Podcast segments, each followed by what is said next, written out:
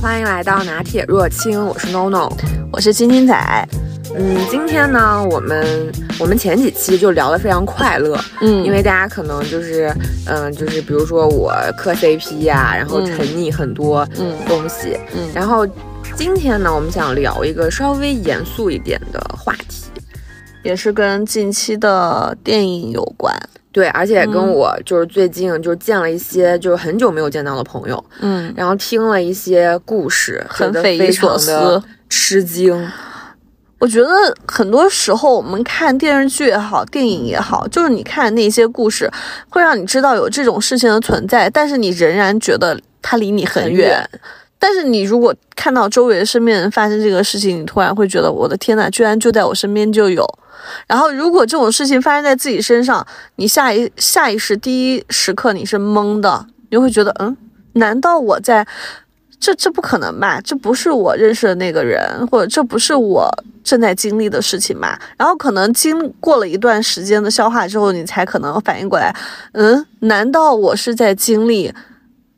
就是我之前可能在电影或电视剧看到的那种那种题材嘛？比如说像家暴，嗯，因为我是先看的这个电影，就是我经历风暴。嗯然后我看这个电影的时候，就是当时也没有在电影院看，就是它它在平台上上映了之后，其实最开始看的时候还是很很震惊，就是我哭的也很惨，但是当时没有想到会跟自己有什么联系。但是呢，就是上周我是见了一个很久没有见到的朋友，他跟我讲了一些一件事情，就是他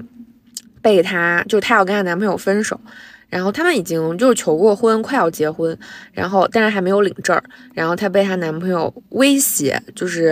呃、嗯不光是威胁，就是还勒敲诈勒勒索，哦就是要用她的照片，然后就是勒索她多少钱，嗯然后她当时就马上就报警了。报警了之后，反正两个人就经历了一系列他说的各种斗智斗勇，就是他今天威胁他这个，明天他就是威胁他那个，反正就也说过很多很很就是很狠心的话，嗯就不会让他好过的，就之类的这种话。嗯然后我又突然想到我之前看的这个电影，然后我就推荐给你了。嗯，我经历风暴，对，就是嗯他这个电影拍出来可能就更加的具象，就是嗯我们嗯能够从他们生活的画面还有那些嗯情节中看出来，嗯，这个女主就是她在身体上受到了多大的侵害，还有精神上，对。这个是能够直观看到的。但是你知道吗？我看这个电影的时候，我仍然感觉就是你可能没有这样的生活经验，起码就是结婚了哈，没有这样的生活经验的话，你很难真的体会到他每一个环节的真实的心境。就是你看到，你觉得你好，你好像理解他了，感受到了，跟你真正的、真正真正的就是知道这个那个女主角她真当时心的那个心情，我觉得还是有很大的差距。嗯当然，就我一嗯直觉得我肯定没有办法感同身受别人，因为他们经历过的这些事情我们没有经历过。嗯然后呢，但是我就想到，就是我先从我身边这个事情，我就在想，如果这件事情发生到我我身上，我觉得我一定不知道该怎么办。就是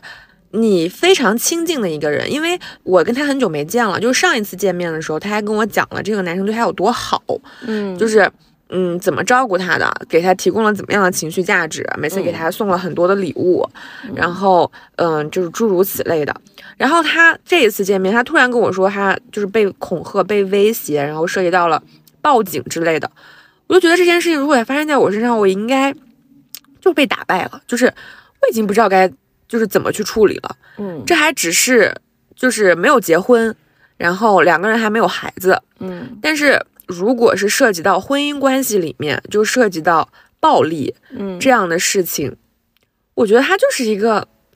我觉得首先它对人的就是身身心伤害都会非常大。嗯然后就比方说身体上的伤害，然后这个电影里面这个女生她被打，因为那个男生也是就是好像是学医学，就是类似的，也挺高学历的。对，他知道打你的哪儿、看不出来，嗯但是就是很疼啊，但是你去做伤情鉴定。嗯就做不出来。就这种事情，你都在承受，但你没有办法去得到鉴定，这是让人很而且你知道，就是当那个他们的那个小孩儿，就有一次打别人的时候，然后他妈妈就看到之后很生气，生怕他被他爸爸影响，然后有那种就是暴力倾向嘛。然后这个小这个时候就他妈妈去吼他说你怎么能打人？这个时候那个小孩吼出来了一句是不是还要用毛巾？记得吗？就当时我的天，真的那时候我觉得作为一个母亲看到这种场景会崩溃，就觉得天呐，我的小孩已经被他影响至此，都这么深了。对，所以就是，哎呀，就是先谈回到，就是最开始，就是我觉得大家都不会想到事情会发生成这样。嗯，所以就是他们结婚的这个呃场景，不是也有。放出来嘛，嗯，然后我就想到，就是我朋友刚开始认识这个男生的时候，他跟我说的很多东西都是他对他有多好，所以就是一开始你可能很难辨别，嗯，然后当发生了之后，我觉得我朋友非常好的一点就是，当这个男生第一次恐吓他，他就选择了报警，嗯，就是然后警察就来就是调解，嗯，然后也签了保证书等等，嗯，但是在家庭关系里面，我就发现这个问题就会稍微变得复杂一点。嗯，就是，但是现在还好了。但是之前就是，如果你选择报警的话，可能很多警察首先会把这件事情当成家事来处理。唉，我嗯不知道该怎么说，但是你看到那种民警处理这种事情的态度，其实有时候对于真正受伤害那那个人来讲，他不仅不能得到庇护，反而还被怄一口气吧，就是因为他可能是真心的很想。寻求这个警察的帮助，但是，但是对于警察来讲，可能也存在一个他觉得清官难断家务事吧，就是这是你们是两口子，嗯，好像这个时候就存在于把这种伤害有一个合理化的外衣，嗯，就会觉得过日子嘛，就是总会有点磕磕绊绊，嗯，但是我们先明确一点，就是当发生了这种冲突，或者说。任何不管是身体权益的侵害，还是名誉权益的侵害，等等等等，我们都觉得你先报警，这是最应该做的事儿，这是第一件。嗯，好，就是报完警之后，就是起码这个时候你是有一个就是出口吧，就是第三方或者怎么样会介入到这这个伤害当中来，这是一个。然后第二个，我们看这部影片比较揪心的就是，就是他周围人的这种。反应对，包括他当时已经不知道记得是第几次被家暴了，然后妇联的人来帮忙调解，但其实就很简单的去用一个非常简单的方式去去调解，这他这是家暴，他不是说简简单单的，就是说。争吵，然后她她居然就让那个人，就是她老公，然后直接过来面对面的，她根本就没有考虑到这个女性在被这个男性打了之后，首先第一人的第一反应是害怕，这就是最后那一点，那个佟嗯佟丽娅是吧？她演的那个角色，在最后那个时候，她说我害怕呀，就是别人问她为什么，你都已经把她打到就是没有。能力可以再醒过来了，你为什么还要不停的打他？他说我害怕呀。人的第一反应被打了，难道不是害怕吗？然后，但这个时候你去处理这个问题的时候，你根本就没有站在对方的角度，真真切切的去考虑过，人被家暴了，人被打了，第一反应是什么？害怕。我会害怕见到这个人，起码我暂时是不敢见到他的，对吧？尤其是还还还我来报警，本来是来寻求帮助的，对吧？对。然后这个时候你还把这个人给我嗯当面的，让我跟他面对面的来说这个事情，我觉得那个时候人会很无助，很无助。嗯。因为我觉得我好像用了一个最最正确的方式来寻求帮助，然后最有力量的方式来寻求帮助，但是给我的反馈就是。让我更加的无助和恐惧，嗯，这是我觉得就是就是这种处在这种角色当中最痛苦绝望的地方。这也就是为什么我觉得他最后这个结局是这个样子，因为他没办法，他已经找不到人帮他了。对，嗯，再就是他，嗯，怎么讲呢？就是女生父母的还有男生父母的这种处理，就是也让人感觉到一种很无助，就是。嗯，就是我们可以跟自己的家里人说，我们被打了，受委屈了。嗯，这个时候家里人肯定是心疼的，这个毋庸置疑。嗯，但是好像就是作为成年人的家长，他们要考虑的更多一样，就是他们会考虑你们的孩子怎么办，对，然后这个社会影响会不会不太好，嗯，就是诸如此类。所以有时候我就会觉得你们是不是考虑太多了？但是就是过程当中，我看到他为那个自己的小孩考虑，然后最后不得已，就是即便离了婚，还是跟他同居在一起，嗯，那种精神状态，我觉得真的就是感觉好像就好像只差一根稻草，就要把这个这个骆驼给压死了。然后那个稻草最后也确实出现了，就是他，就是我们我们可能接下来要聊到就是婚内强奸嘛。嗯，对啊，就是这个现在嗯我们能够看到他现在就是出现的频率越来越多，其实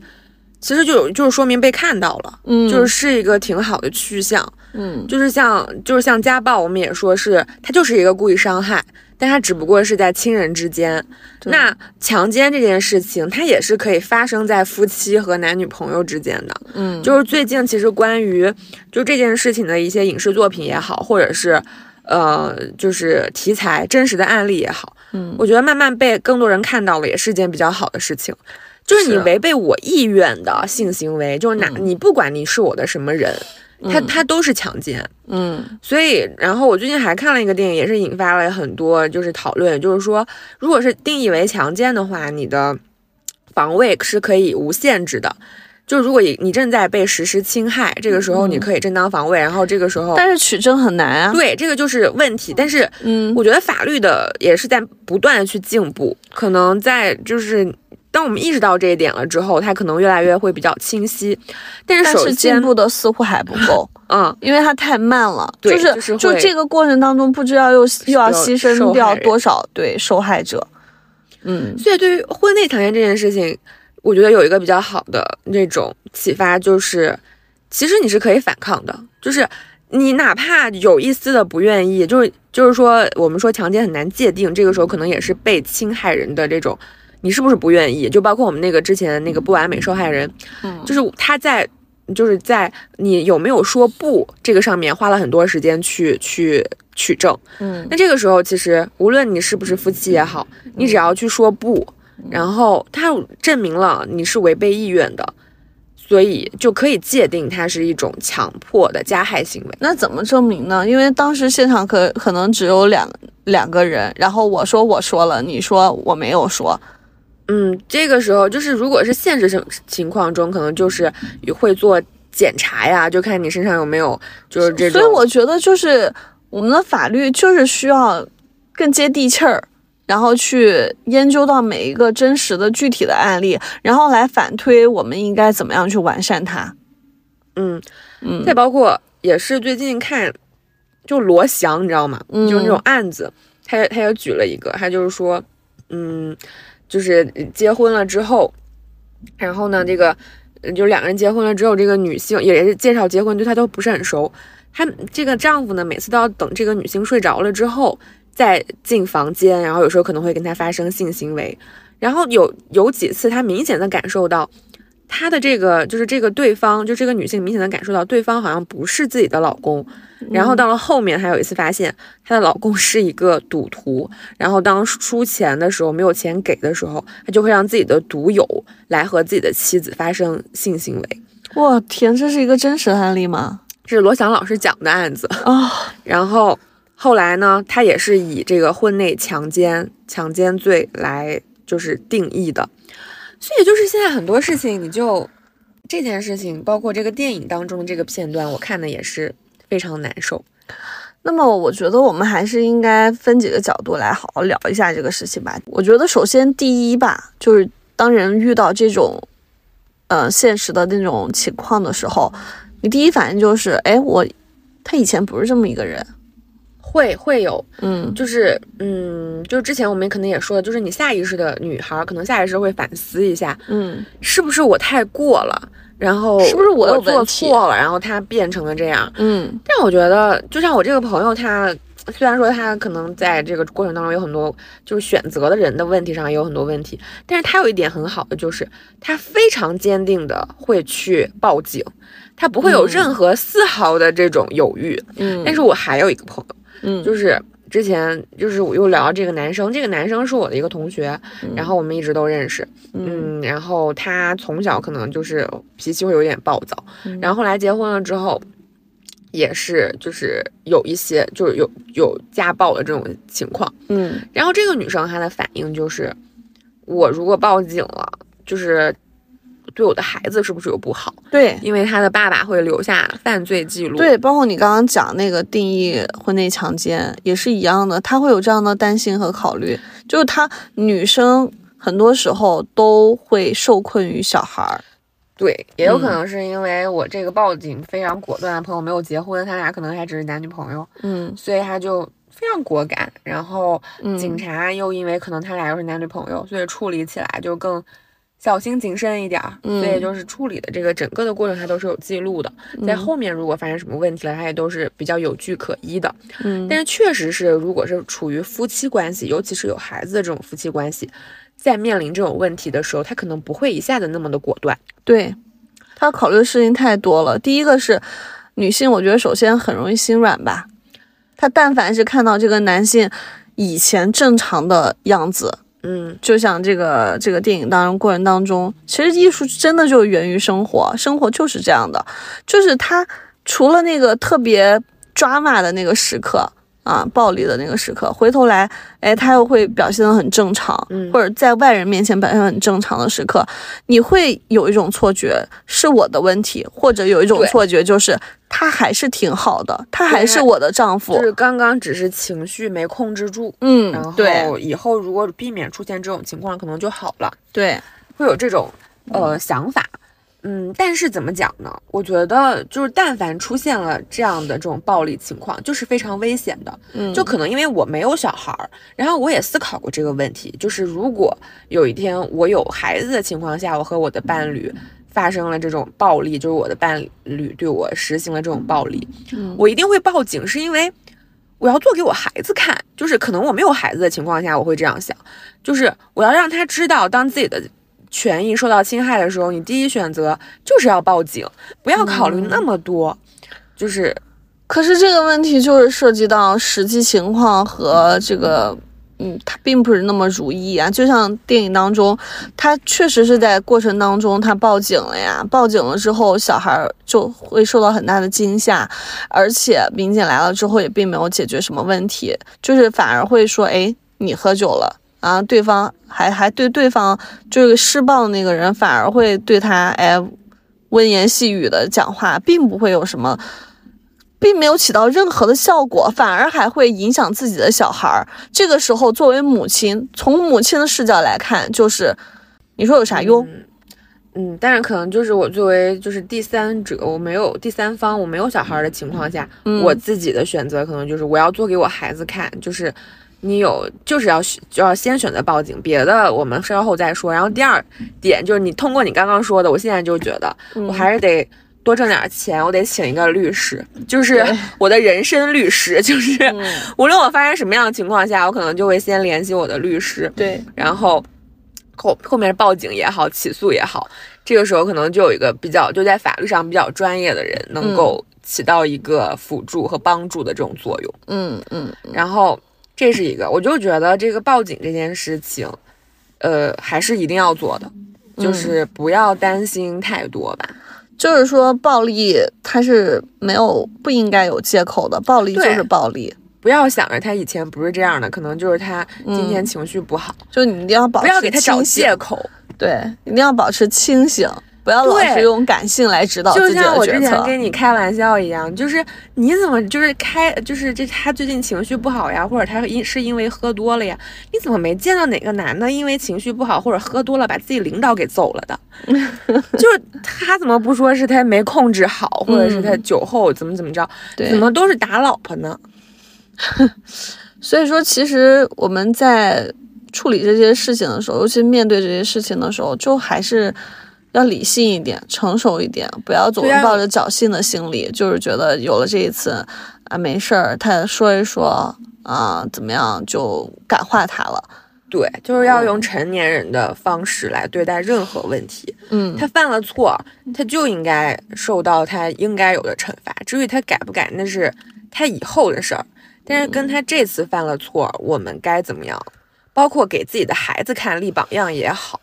我觉得都应该让他认识到要对自己的行为负责，要对自己的当然说这么说啊，就是 NONO 毕竟还是没有结婚，没有这样的生活体验，嗯所以他看这些东西说出来这些话，在我一个已婚人士的人来讲，我还是觉得，嗯、很多话说起来很轻松，做起来太难了。嗯嗯，首先就是，嗯，很多事情实操起来就达不到自己，呃，所想要的那个效果。嗯嗯嗯，然后另外就是你作为一个母亲，就是不得已的，会下意识的会为自己的小孩所考虑。然后这个时候，如果对方并不是这样的，嗯，就是无所谓。其实大部分案例也都是这样的，说明了这么一个情况。对，就是我还想说一点，嗯就是我觉得很不公平的一点，就比方说，嗯、妈妈被打了之后，她要考虑就是自己的小孩儿会不会但是爸爸根本没想过对他爸爸动这个事儿。手的时候，他爸动手的时候，他爸怎么没考虑过嗯，对自己的小孩会有任何的影响？对，所以说这是很多很多嗯家庭当中，我觉得都会存在的问题，就是爸爸的爱跟妈妈的爱，永远我觉得是天壤之别。嗯，就是。嗯，嗯可以说确实有一些比较嗯很好的家庭当中，然后父母双方都很高知高能，并且能够很好的抚养养育自己的小孩儿，给他充分的爱和帮助。但是你确实不可否认的是，我我觉得在现实当中仍然充斥着大量的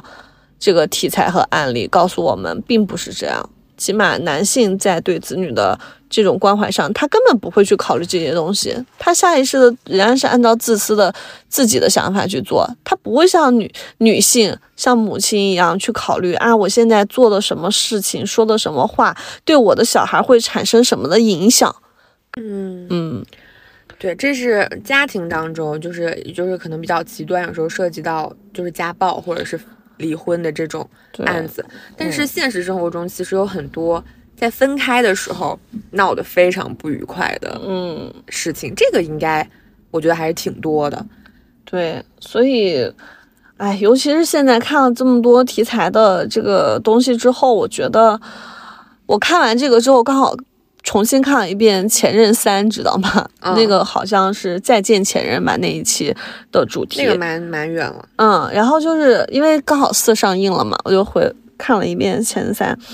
然后当时就是我觉得大家的那个弹幕，大家都在关注于就是说要体面的分手，嗯。对吧？现在很多不体面的分手的话，我听到的，就是很多要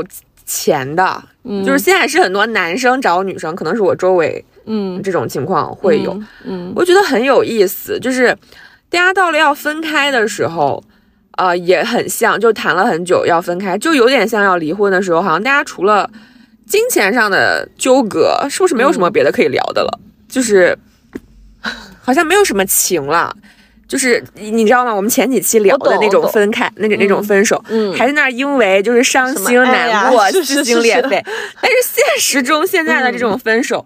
真的往往就是在给你计算，就是嗯我的、你该给我多少钱，我该还你多少钱，嗯就很很神奇。这都还算好的，就是我们还能摊开了聊去计算一下。但是更多的情况下，就如果有这种威胁，因为你们俩毕竟原来那么长时间是一个非常亲密的关系，嗯这些过程当中可能会有一些照片啊，嗯，就视频啊，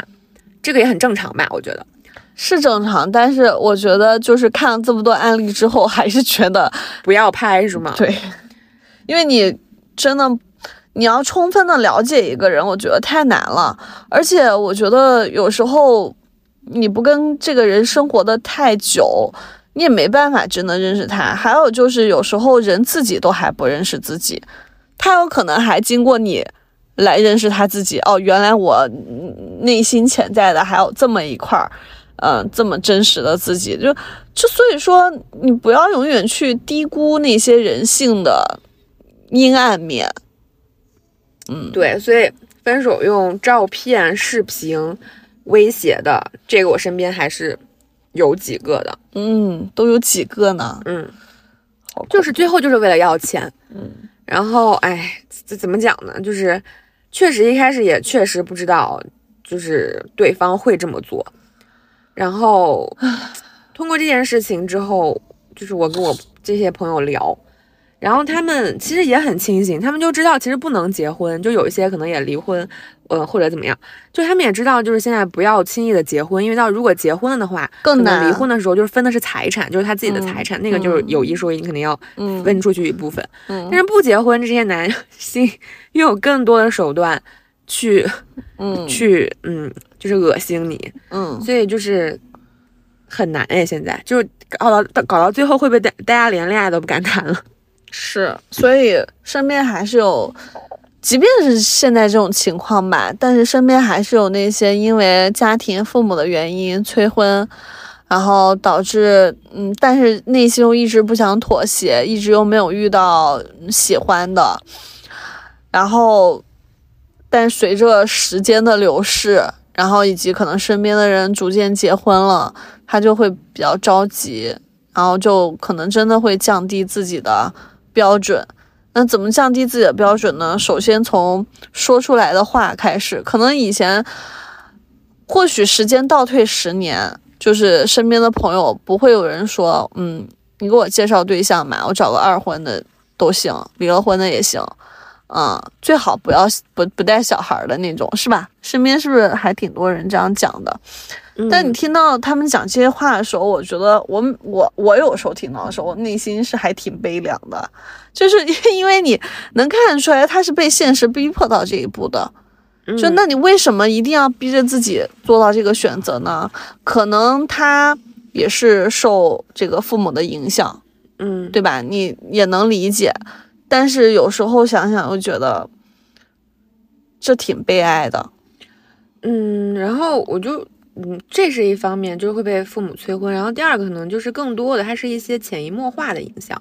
就就是我身边接触到很多朋友，他自己会说，他说我可能到现在我一直选择的，呃。对象或者选择的伴侣都不尽人意，其实我也知道是受我原生家庭的影响，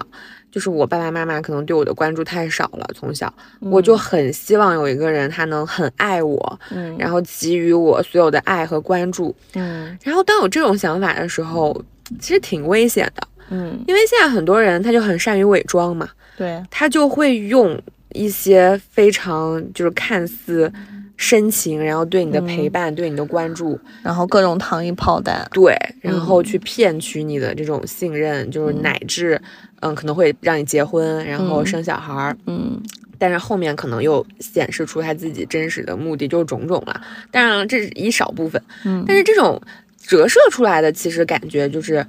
女孩在这个成长的过程当中，可能就是有一些被忽视。就是自己的合理的需求被忽视，嗯，那他在长大了之后，可能在选择伴侣的这一块儿，嗯，确实会更注重别人对他的关注，嗯，还有他的这个情感的需求，嗯，这个就是一种，就是我们可能不会像就是爸妈催婚那么明显的一种影响，嗯，但这种影响好像更难以改变，就是更难去去纠正，嗯，就是我们不能告诉他。你不，你不能这样，你不能找一个，呃，就是他只是关心你、爱你，你要分辨他是不是一个好人，就是这种方法论对他来说太难了。就是所以说，现在就是更多的教育学者去关注到这个原生家庭这一块儿，就是因为其实原生家庭对一个人的影响太大了。对呀，而且这个是一种潜移默化的影响，嗯，是他其实想改。都很难改掉，对，因为当他遇到了一个就是看似把他当做所有生活重心的人来说的一个男生，他就会觉得自己就是不受控制的被吸引，然后或者是你缺什么，呃，你从小到大可能少了哪方面的关注，然后别人给予了你这方面的关注，你不知不觉的就会被吸引，嗯，所以这种我一般就是我跟你有会有不一样的地方，就是我觉得这种我说了有时候都没有什么用。所以就是我会觉得，大家有些苦行还是自己必须要吃的，嗯，然后我就会觉得，我们还可能还是会说，但是有时候我觉得这种影响影响的这种力量比较微小，嗯。所以就是也看到了周围的很多人，包括我自己啊，就是我原生家庭可能有一些问题，然后别人跟我说我也听不进去，但是当我自己经历过了之后，就是如果你自己去总结也好，或者去去去反思也好，你才能够理解一些东西。嗯，我知道你说的意思，就是你在你看来，就是人他总得吃点苦，走点弯路，他才能真的明白这件事儿。旁人跟他说再多的道理都没有用。对，就是在嗯那个当下，嗯因为我也想过，就像我们小时候爸爸妈妈说要好好学习，嗯然后那个时候我们就是就是觉得听不进去啊，嗯然后然后等到你长大了之后，到了我们现在，我们会觉得学习可能确实挺有用的，就是嗯现在我们真实的想法是，啊、就确实，我觉得生活当中很多事情没有什么公平不公平对一说的。这个就不好说。所以说，我的意思就是讲，那女生在做这种，尤其结合到一生的这种婚姻，嗯就是然后结合到你的子女的时候，你就是，我觉得这一点就是要学习男性理性，嗯要理性一。点。就不是说要偏激，我不是说我过分的感性，也不是说我就是做一个完全相反的选择，然后怎么样去报复我父母、报复社会，而是做一个更加理性的判断。对我就觉得女性是不是在有些地方不要怕，然后在有些地方要慎重，这个是可以统一的。就是我们要像男性一样别怕，就是你看男性很少就是担心自己因为年纪大了结不了婚。嗯，我觉得女性有的时候应该就是像这样一样，就是这种不怕要，勇敢一点。对，就是我们也不怕。嗯然后我们也要像就是更多就是比较优秀的人一样，要慎重。对于一些终身大事上来讲，嗯，就是要慎重。对，所以就是这个，就像我说的，我觉得它挺难，就是一下子我们这样说，然后大家就会觉得啊，我做得到。这个就是你得去去不断的尝试，嗯然后我觉得错了，就都是可以改的。错了就都是可以改的。就是一旦你意识到，就比方说，嗯，就比方说，最近不是有个恋综也很火，虽然咱俩都没看，嗯就是我经常刷到，就是那个《再见爱人》，它里面有一对儿，就是因为他们俩也没有领证，但他们俩已经在一起非常长的时间了。嗯然后那个女生已经非常不舒服了，就是对这个男生嗯就是相处起来，但是因为他在一起时间太长了，所以他分不了，就是走也走不下去。但是那假如说，就像你一开始聊这个我经历风暴、这个家暴这件事儿，错了，它都是可以改的。你是我是说女孩儿的选择，嗯，就是我知道我这个选择可能错了，虽然我付出了那么长时间，嗯但我现在只要改过来，我及时止损，嗯，我就可以从这段关系里抽离出来，就是哦不要去担心这个。嗯我不是说这个男生他他他，也不是说这个就是，我觉得男生这个错改不改吧，这个真的取决于自己的自身道德了，这个又很难去去评判。嗯，那我们到底是就是面对这种亲密关系，要确实是相处不下去要分开的时候，到底怎么做才能做到体面呢？这得双方吧，我觉得有时候这个。人家都说谈恋爱是双方的意愿，分开只要一个人同意就行了。现在看起来好像也不太容易。现在要是有一个人死缠烂打，你好像也很难分开。嗯，就两个人处在同一个频率讲话都变得很难。对，嗯所以这个时候，其实说回来，我觉得其实教育还是挺重要的，就是家长对于这个孩子吧，我觉得这个男孩子变成就是。嗯，很也不是说男孩子，就是很多人在这个关系结束的时候，无法真正的像一个成人一样体面的离开，嗯是不是也跟他自己自己的这种成长有关？所以，我希望我自己的期望就是，真的是两个成人在谈恋爱，然后走不下去了，是两个成人的方式分开。嗯就是大家把自己的需求、自己的这种都说出来，实在要是处理不好了，我们就分开。可能到了最后，牵扯比较多的就是金钱，嗯这个涉及到离婚的，其实我觉得也很难评哎。嗯，这个太细致了，而且千人千面吧，每个人每个家庭都有不同的情况，我们也很难去讲那么多。对，嗯，其实到后面，我我我我只有在那个网上的例子上能看到，是因为感情放不下，然后做出很多极端的事儿的。嗯，比方也有杀人的，嗯也有就是威胁呀、就是犯法的。但是更多的时候，可能到了最后分开，嗯，闹得很不好，就是金钱上的牵扯。嗯那我是觉得，如果是只是谈恋爱的话，尽量把这个金钱上的牵扯降到最低吧，嗯，因为婚姻可能不一样，它是一个一个个体了，所以谈恋爱的话，尽量在这个金钱上有更少的这种过多的牵扯，可能分开的时候会更更容易一点。嗯，那比如说在分手的时候，如果嗯只有，比如说你你想跟对方体面的分手，但是对方没有办法跟你，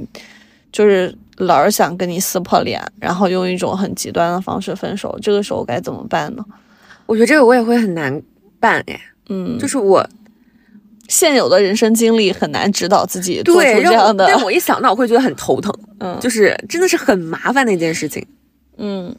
有时候我觉得实在不行，要不咱们就先慢一点儿，先不要着急，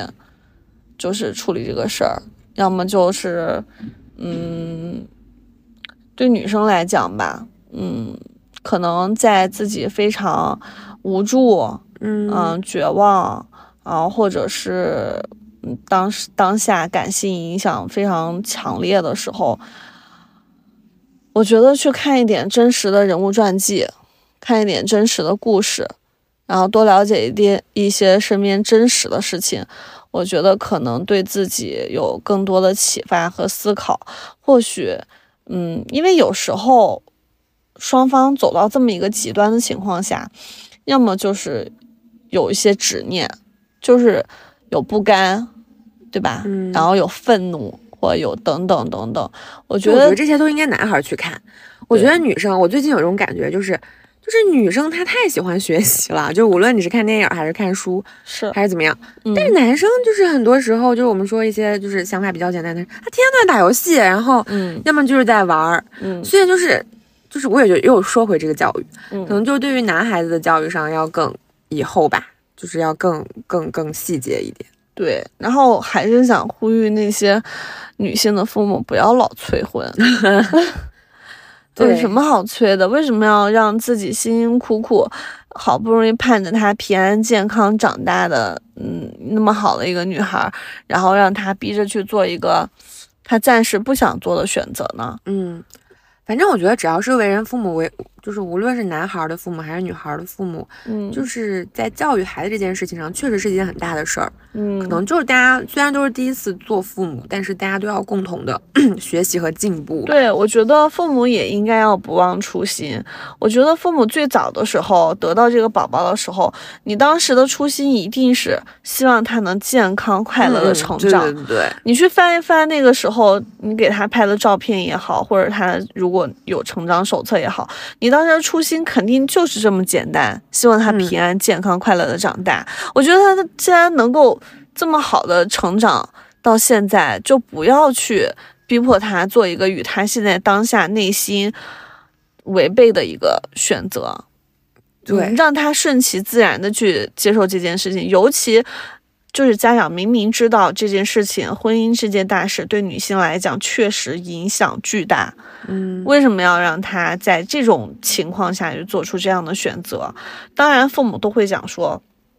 女生的青春很短暂，嗯，她需要有一个家，她需要有人陪伴。对他就是嗯，或者她就只有这些年有市场，对吧？这就是老一辈的观念，就是觉得嗯，短短的青春年华，我要在这个青春年华当中找到最优的选择，否则的话以后会越来越难找。父母就是这样想的，就是做这样的担忧，也能理解。但是，嗯，你去让他在这个时间段去做一个这样的选择，如果幸运的话，他遇到了；如果大部分的人，以目前来看，大部分人没有这样的，这跟一这已经跟运气没无关了，就是大部分人遇不到，找不到这样的一个人，你非要让他在这个时间节点去做这么影响一生的这么一个决定，我觉得就是白白给他养好了这么多年。嗯，那最后其实我们就还是也，我其实我觉得我已经没有办法说，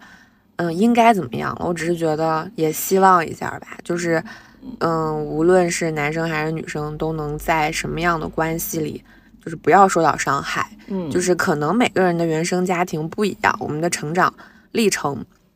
不一样，我们受到的伤害也不一样。嗯但是希望就是这些伤害在最低的情况下，我们都能够慢慢的成长成为一个成年人，然后为自己的行为负责。嗯嗯，就更能够享受这个世界上的更多的美好吧。嗯。嗯那我希望呢，就是嗯，情侣也好，然后父母亲子关系也好，就是就是我刚刚说的那个，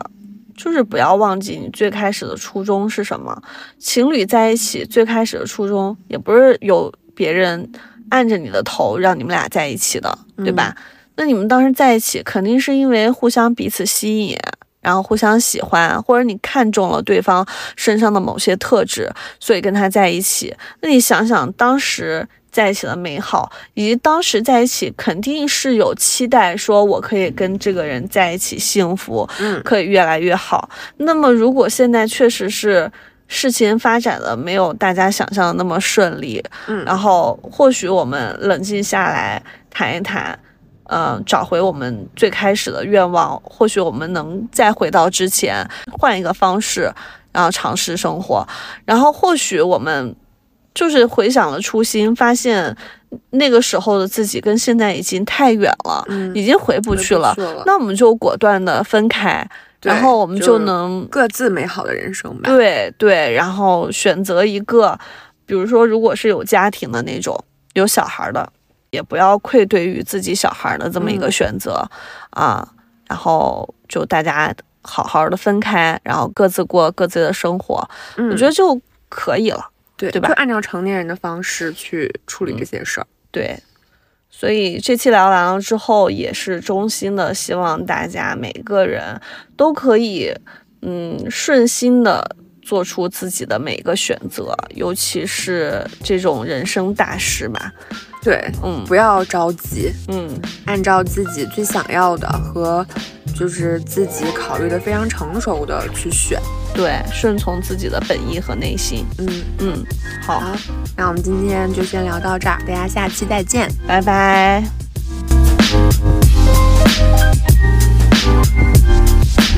Thank